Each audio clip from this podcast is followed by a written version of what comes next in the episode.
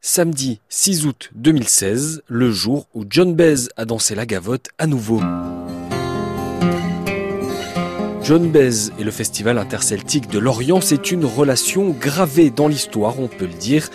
Lissardo Lombardia, le directeur général du festival. John Baez était venu la première fois au festival en 76. Ce qu'on a fait, c'est faire venir, inviter Alain Stivel à jouer un morceau avec elle. Elle était ravie parce que lors de sa première visite à 76, elle avait appris à danser une gavotte. Il y a une magnifique photo en train de danser la gavotte devant l'hôtel de ville de Lorient. Well, I'll be damned.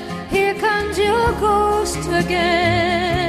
Alors, 40 ans plus tard, l'américaine est de retour en terre bretonne.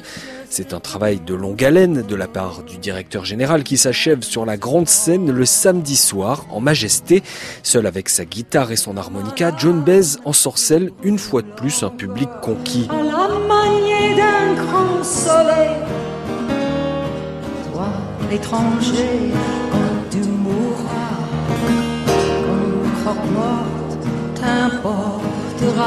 Ce que le public ne soupçonne pas, c'est que l'américaine a reçu en coulisses un peu plus tôt un cadeau qui marque cette relation spéciale tissée au fil du temps. On a répété ces rencontres et j'ai eu l'occasion de l'offrir une copie de la photo qu'elle ne connaissait pas. Une photo très belle que nous l'avons ici à l'entrée du festival aussi. Une grande photo qui s'affiche et comme lorsqu'elle était venue aux Vieilles Charrues, à Carré quelques années plus tôt, John Baez entonne Trimartolo avec Alan Stivell à ses côtés.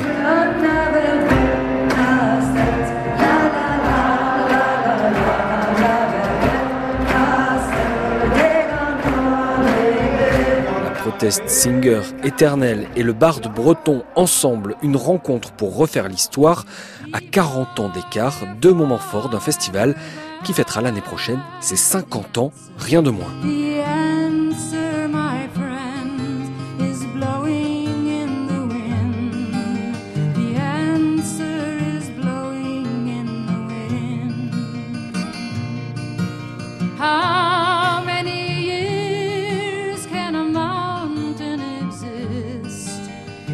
Before it's washed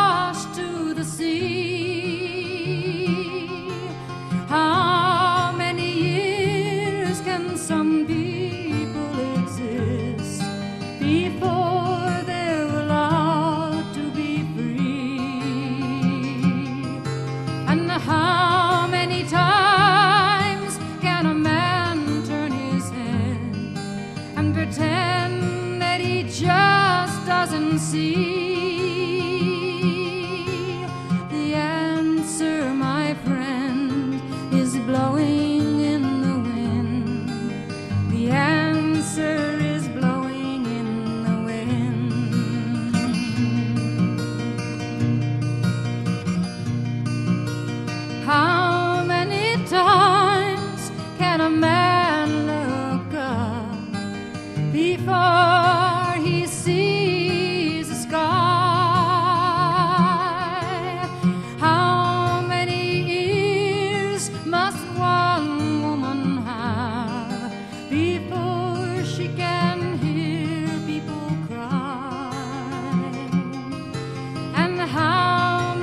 Deaths will it take till we know that too many people have died?